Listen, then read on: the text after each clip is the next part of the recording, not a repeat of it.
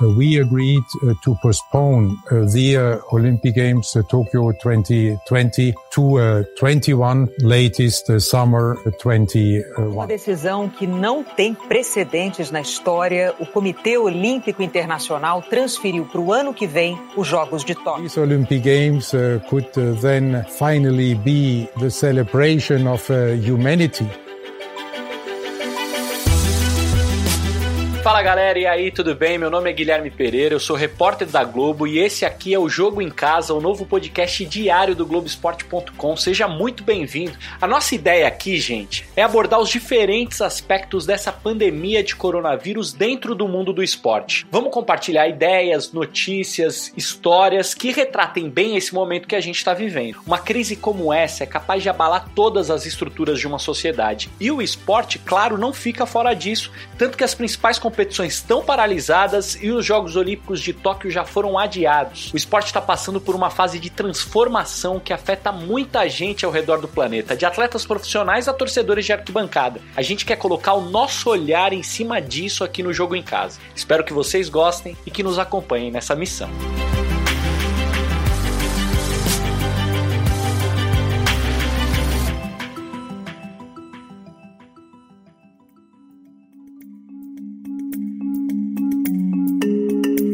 Seguinte, amigos, a produção do Jogo em Casa é da Bruna Campos e a edição é do Leonardo Bianchi. A gente vai tocar esse podcast, claro, com cada um na sua casa e por isso, algumas vezes, o áudio não vai ficar como se a gente estivesse no nosso estúdio, principalmente das entrevistas. E quem também faz parte do nosso time é o Martim Fernandes, meu amigo, jornalista, colunista do jornal o Globo, enfim. O Martim, venha com o que você tem de melhor: ideias, entrevistas e informações exclusivas. E aí, tudo bem? Obrigado, Guilherme. Olá, um abraço para todo mundo que está nos ouvindo. Pois é, nesses momentos de crise mais aguda, né, em que uma pandemia ameaça nossas vidas, é que a gente percebe o tamanho, né, a importância que o esporte tem para nossa vida. Não só como entretenimento, como provavelmente a melhor forma de entretenimento possível, mas, mas também como indústria, né? Uma indústria importante para todo mundo que consome, para todo mundo que transmite, que financia, que patrocina e principalmente para os protagonistas do espetáculo, né? Para os artistas que, que fazem o esporte. E o esporte é algo que baliza a vida de muita gente. Todo mundo sabe que de quatro em quatro anos tem Olimpíada, quatro em quatro anos tem Copa do Mundo. A gente se programa para ver a Libertadores, a Liga dos Campeões, a Fórmula 1, a NBA, o Grand Slam do tênis. E hoje nada disso existe. A verdade é que hoje quem manda no esporte mundial, quem define se um campeonato existe ou não existe, é um vírus. E o que a gente vai tentar fazer aqui daqui para frente é explicar as consequências dessa pandemia no esporte, contar algumas histórias, e, sobretudo tentar entender, tentar antecipar como o mundo do esporte vai reagir a tudo isso, a essa situação tão estranha.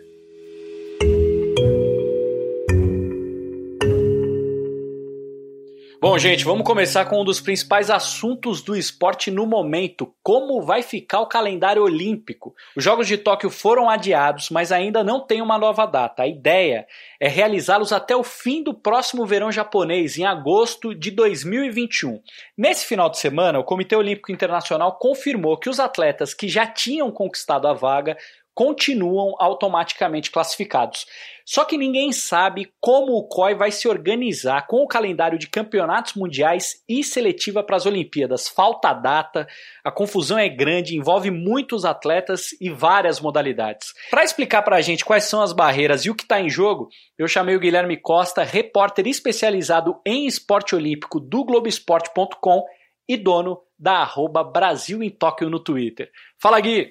Fala Gui, que prazer participar do Jogo em Casa e é verdade, o Comitê Olímpico Internacional vai ter muito problema para conseguir remanejar todo o calendário dos esportes olímpicos. Isso porque com a Olimpíada sendo passada para 2021, a data vai bater com muitos campeonatos mundiais que estavam programados, porque 2021, esse ano pós-olímpico, seria marcado pelos campeonatos mundiais de atletismo, de natação, de judô, de ginástica, de remo, de canoagem, enfim, de praticamente todas as modalidades olímpicas. E agora cada federação internacional internacional vai ter que decidir o que vai fazer com esse campeonato mundial. Uma ideia pode ser trazer para esse campeonato mundial marcado para 2021, trazer para o final de 2020 torcendo, claro, para que a pandemia esteja totalmente controlada e consiga fazer um campeonato mundial em 2020, já que 2021 vai ter Olimpíada. Então, a Federação Internacional de Judô está cogitando essa ideia, trazer o campeonato mundial que seria do ano que vem para o fim desse ano. A Federação Mundial de Atletismo e a Federação Internacional de Natação é, um problema ainda maior, porque as datas é, desses campeonatos mundiais do ano que vem estão marcadas exatamente para onde deve ser a Olimpíada, julho e agosto. Então ainda não se sabe o que vai fazer com esses campeonatos mundiais. A minha sugestão seria trazer eles para o início do ano que vem, início de 2021, e fazer como se fosse uma seletiva ou fazer com que a, essa competição, esse campeonato mundial, valha índices para a Olimpíada de, de Tóquio. Porque, por exemplo, das 50 modalidades, a gente pegando todas as modalidades olímpicas, que são 50, 42 ainda tem que ter pré-olímpicos para serem disputados, porque não estão,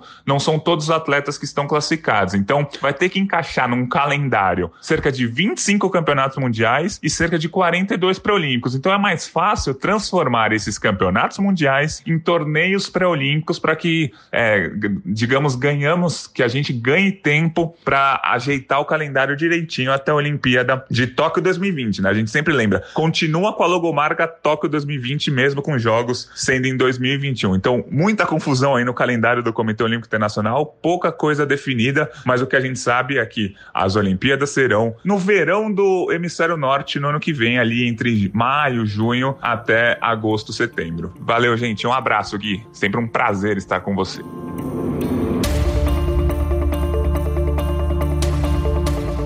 Prazer é nosso, Gui. Valeu, contamos com você sempre aqui no Jogo em Casa. Só que nesse momento, gente, ainda existem problemas maiores e mais importantes. Muitos atletas estão diagnosticados com a Covid-19. Dá só uma olhada na lista dos principais atletas, principais, hein? Na NBA, Kevin Durant, um dos atletas mais importantes do planeta. Informação importante: o francês Rudy Gobert, um dos primeiros a ser diagnosticado com o vírus, está curado. Essa informação foi divulgada nesse final de semana. No futebol, o argentino Paulo Dybala da Juventus da Itália. No vôlei, o francês Irving Ngapé, que é astro da seleção francesa, um dos melhores jogadores do mundo. No Brasil, o tenista Thiago Wilde, a jogadora de vôlei Drusila do Sesc Rio de Janeiro e o jogador de basquete Mike Tavares do Clube Paulistano.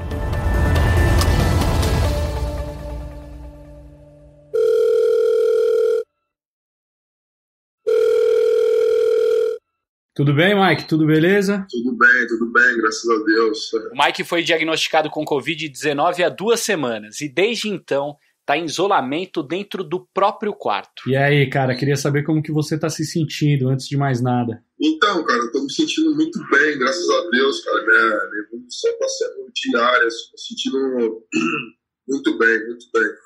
Como foram os primeiros dias? Então, os, o, os primeiros dias para mim. Desculpa.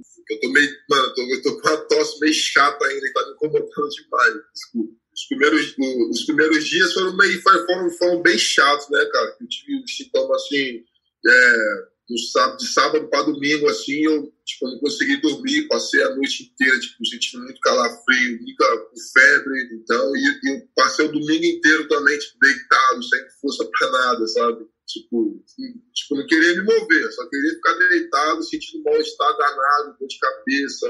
Foi muito chato, assim. Ou seja, mesmo para quem, é um, quem é atleta de alto rendimento como você, foi uma coisa forte, assim, que você se sentiu Sim, mal. Sim, foi. Os primeiros dias para mim foram, foram difíceis. E você ficou preocupado? Cara, com certeza. Até então eu não sabia, né? Para mim, tipo, eu fui no, fui no médico do clube, então tipo, ele me deu uma examinada e então, tipo, até então, tipo, era tipo, uma, uma inflamaçãozinha de garganta que estava querendo se formar. Aí a gente falou, ah, você toma esse remédio, passou uns remédios, um anti-inflamatório, fui para casa, tipo, ah, é uma, é uma, é uma dorzinha de garganta que eu vou melhorar, vou tomar um anti-inflamatório, tá, tipo, tá querendo me dar um mal-estarzinho, mas vai passar. Aí no domingo tinha treino pela manhã. Aí só que eu tava me sentindo muito mal ainda, meio fraco, sabe? Meio fraco. Eu falei, meu, não consigo treinar do jeito que eu tô bem, Fernando, sabe? Eu não vou conseguir treinar possível. Aí eu fui, fui pro clube, aí falei, cara, não tô me sentindo bem ainda, tô mal. E aí que eles me encaminharam pro médico. Falaram, ó, cara, vai lá, vamos, vamos fazer o exame. Aí foi aí que, que eu fiz o exame. Você mora sozinho aqui em São Paulo ou não? Como moro, que foi a sua situação nesses sozinho, dias? Moro sozinho, moro sozinho. Mas só que minha mãe veio pra cá. Tipo, assim que ela ficou sabendo, ela veio pra cá urgente. Aí. Sem medo aí, nenhum? Tipo, sem medo nenhum. Mãe, né, pô? Mãe, tipo, eu falo pra mãe, toma cuidado, mãe, toma cuidado. Tipo, até, tipo, até mesmo no hospital, que eu tava em isolamento, né? Isolamento no hospital. E, tipo, ela foi na mesma sala comigo, tipo, queria brigar com os médicos, não, vou ficar aqui com meu filho de qualquer jeito. Eu falei, mãe, tá bom, mas aí ela tipo, tomou todo cuidado, tipo, com máscara, luva, sabe?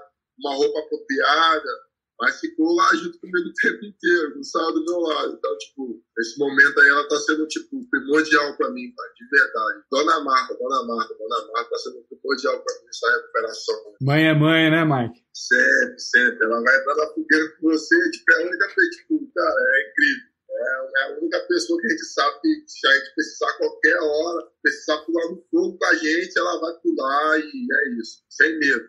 Como está sendo o processo de recuperação, Mike? Então, o processo de recuperação para mim, cara, está sendo complicado demais. Eu, tipo, eu sou um cara de 2,10 metros, tipo, dentro de um quartinho. Nossa, parece que está tudo pequeno para mim aqui, tudo pequeno. Sendo que eu tenho isolamento dentro do meu quarto, eu não vou saindo para sala, para nada. Minha mãe, tipo, vai ali, abre a porta, deixa a comida caminhar. Tipo, abre a porta, entrega a comida eu fico aqui, tipo, de luva e tudo. Quando eu saio, eu vou lá, saio de luva, máscara, tudo, sabe? Você não então, sai do seu quarto, então? Pessoal, não, não, não. Fico aqui, vem, vem na minha sacada aqui, ó.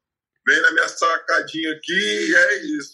Caramba, e você. Mas e aí, você não tá de saco cheio? Como que tá? Meu, eu tô. Tipo, eu tava brincando com os caras, com os meus amigos do time. Eu falei, mano, quando eu sair disso aqui, eu vou sair daqui maluco. Esquece, eu vou chegar aí, quero fazer tudo. Meu, eu vou sair daqui maluco.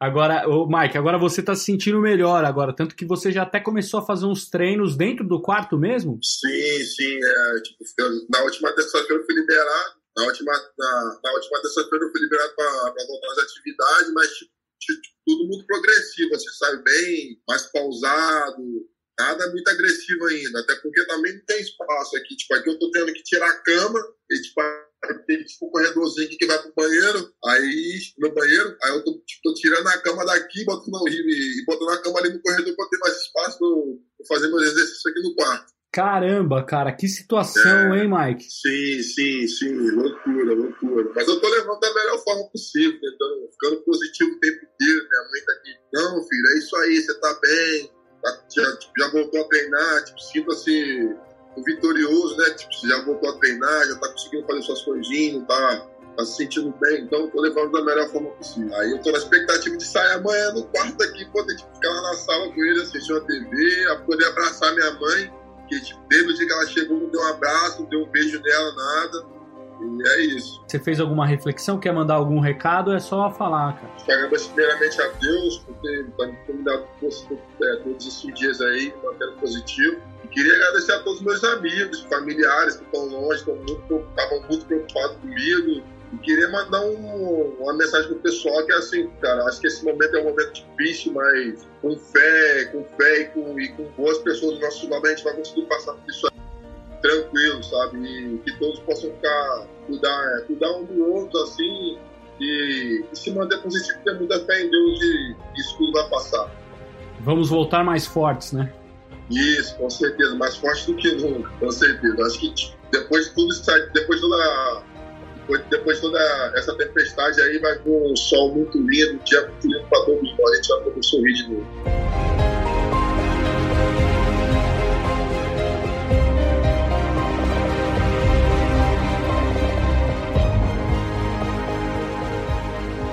Vamos trazer a discussão para o futebol brasileiro, gente, porque aqui tem muita coisa sendo debatida por causa dessa crise do coronavírus. Nesse momento, estamos cada um na sua casa, mas na mesma linha. Eu, Martim Fernandes e Bruna Campos. Nós três vamos entrevistar Paulo Vinícius Coelho, PVC. Que honra, hein, PVC? E aí, tudo bem? A honra é minha, estrear aqui, participar aqui com vocês. PVC, sem futebol algum, né? Para assistir, para debater, tá tudo bem? Você tá se sentindo bem? Como que tá a vida? Às vezes dá uma taquicardia. tá tudo bem. Vambora. PVC, é, muita coisa aconteceu nos últimos dias, muita discussão trabalhista, é, de calendário, o que, que a gente pode dizer nesta segunda-feira? É, Para onde vai o futebol brasileiro? O que, que essa crise, como essa crise vai ser resolvida? Bom, é, eu acho que o que ficou de mais concreto, acho importante, vamos colocar os fatos como a gente acompanhou desde o princípio. No primeiro dia do cancelamento das competições nacionais, a CBF já se manifestou dizendo que ela queria primeiro concluir o que tinha parado para depois começar a, a, o Campeonato Brasileiro. O que deu margem a gente achar, eu, por exemplo, achar que então não vai dar tempo. Porque como é que eu vou ter 38 rodadas? Mas a reunião da última quinta-feira da Comissão Nacional de Clubes deixou claro que os clubes querem as 38 rodadas. Que está ficando mais ameaçado são os estaduais, porque clubes como o exemplo do Santo André é muito bom. O Santo André não tem, não vai ter elenco depois das séries coletivas que foram decididas na quinta-feira, tendo as séries coletivas.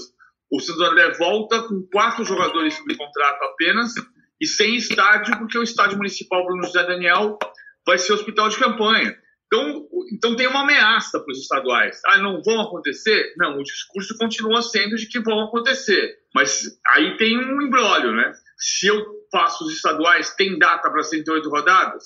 Os clubes querem pontos corridos em 38 rodadas. Nós vamos ter que esperar o dia 20 de abril e olhar para o cenário para ter certeza do que dá para fazer. Uma informação importante dessa reunião da última quinta-feira foi que uh, os clubes saíram com a informação de que o Manuel Flores, diretor de competições da CBF, tem quatro ou cinco cenários desenhados para o futuro dependendo de poder voltar a jogar mais cedo ou mais tarde. PVC, aproveitando esse cenário que fez todo mundo parar e repensar e refletir sobre atitudes pessoais e coletivas, será que não é uma oportunidade também do futebol repensar o seu calendário, não agora para as competições que estão paralisadas, mas para o futuro? Eu acho, Bruno, que você tem razão, que é uma oportunidade. Mas deixa eu explicar como minha cabeça foi mudando nesses últimos dias. Ah, no início eu achei que era uma oportunidade, por exemplo, de inverter o calendário. Mas vai ficar tudo tão apertado que eu acho que não é neste ano. Esse ano vai ter que ser o terminar, conseguir fazer. A grande oportunidade, ponto você tem toda a razão, é de ter uma unidade dos dirigentes. Porque o grande problema da gente ter um calendário mais, mais equilibrado, mais racional, uma temporada mais profissional, o grande entrave foi que os clubes sempre sentaram-se à mesa como num cabo de guerra, em que cada um puxa para você mesmo, para sua vantagem. E dessa vez não vai dar para ser cada um puxar a sardinha para sua brasa, porque ou vai ter uma solução consensual ou vai morrer todo mundo. Nessa semana eu ouvi de um dirigente de clube da Série A que a miséria vai unir os clubes brasileiros. Isso ainda é uma esperança. Então, digamos, para usar a palavra que você usou, uma oportunidade.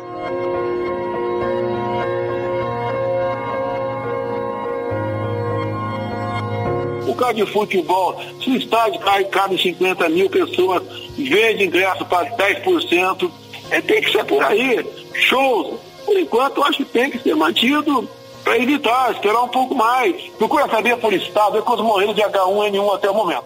PVC e Martim, eu queria fazer uma pergunta para vocês dois. Na última sexta-feira, o presidente Jair Bolsonaro, em entrevista o Datena na Bandeirantes, falou que ah, o futebol poderia, por exemplo, voltar, mas num estádio que cabem 50 mil pessoas, vendia 10% dos ingressos para que o, o, vendedor de sorvete não perca o seu emprego, o vendedor de refrigerante não perca o seu emprego. Vocês dois estão apurando constantemente as discussões entre atletas, CBF, clubes? Qual seria, assim, vocês, qual, qual vocês acreditam que seria a posição dos jogadores? Caso essa proposta chegasse à mesa, é um pouco absurda, mas como é o presidente do, do Brasil falando, a gente tem que levar em consideração. Guilherme, é, pelo que eu conversei com dirigentes da CBF de clubes, eu vejo como muito difícil de isso ser aceito. Mas, por outro lado, os clubes da CBF ficam na posição difícil de, por fazer o certo, por fazer o que a medicina e a ciência recomendam, isso significa confrontar abertamente o presidente da República. Isso não é uma situação confortável para ninguém. Por enquanto, ninguém pensa em retomar o futebol. Por enquanto. É. É, é engraçado que assim, boa parte dos jogadores votou no presidente da República. Então, é, se o cara vai é, seguir o seu líder. Ah, Mas é, quando vem o prefeito de Milão e diz que foi um erro quando disse que não, que não ia fechar a cidade, que não se devia fechar a cidade, e quando a gente tem a, a ideia de que aquele jogo, o Atalanta e Valência, até o Paulo Maldini com coronavírus positivo, dizendo que aquele jogo espalhou o vírus pelo norte da Itália e Bergamo foi a cidade mais afetada, aí você pensa que não tem como fazer com 40 mil, com 50 mil, com 10 mil, porque o, o grito de gol, um vai abraçar o outro. O relato do, do Rui Castro de como a gripe espanhola chegou ao Brasil no livro dele, Metrópole Beira-Mar, é muito, é muito ah, pontual. Ele fala: 16 de setembro de 1918, chegou o navio Demeara, vindo de Lisboa, passando por Dakar, repleto de marinheiros que saíram e foram para lá para beijar na boca. E, e em seguida, a gripe espanhola estava no Brasil. Se um grito de gol, você vai abraçar o cara que está do seu lado. Não importa se não tem aglomeração tão de 50 mil, tem 10 mil. Você vai abraçar o cara do seu lado. Então, eu gostaria muito de ver as pessoas podendo voltar a trabalhar. Mas eu não tenho autoridade para dizer que pode. Os cientistas estão dizendo que não pode. Guilherme, uma, uma última informação sobre isso. O Daniel Alves, que é capitão da seleção brasileira, provavelmente o maior jogador em atividade no futebol brasileiro, num clube brasileiro, disse, é, se posicionou frontalmente nas redes sociais contra essa ideia de voltar ao futebol, de abrir tudo. De voltar ao futebol não, mas de abrir tudo. Ele se posicionou no sentido de que as pessoas fiquem em casa. Então, assim, se, o, se um grande jogador como o Daniel Alves, capitão da seleção brasileira, é, multi-vencedor, se posicionou dessa forma, eu acho que os atletas poderiam seguir o exemplo dele. É, ele foi bem claro nesse post do Instagram, falando que é um momento muito difícil para o mundo, para a população, mas que não devemos fazer dessa situação é, um cabo de guerra ainda. Mas que ele acha que as pessoas têm é, é, o direito de se expressar e de ficar em casa. Tanto que a hashtag que ele usa é Fique em casa pelo amor ao próximo, que Deus nos proteja. Amém. Daniel Alves, capitão da seleção brasileira e jogador mais vitorioso da história do futebol, foi o primeiro atleta a se posicionar depois do pronunciamento do presidente Jair Bolsonaro na terça-feira, 24 de março. Naquela ocasião, Bolsonaro pediu o fim do confinamento e que o Brasil voltasse à normalidade. Nas redes sociais, Daniel disse que o presidente, abre aspas, deveria prezar pelo bem do nosso país e do nosso povo, fecha aspas. Galera, nesse primeiro episódio a gente tentou mostrar que essa crise mexe com diferentes lados do esporte, seja no calendário olímpico, na estrutura do futebol brasileiro ou, claro, na saúde dos atletas. Mas a gente ainda tem muita história para contar sobre os impactos do coronavírus.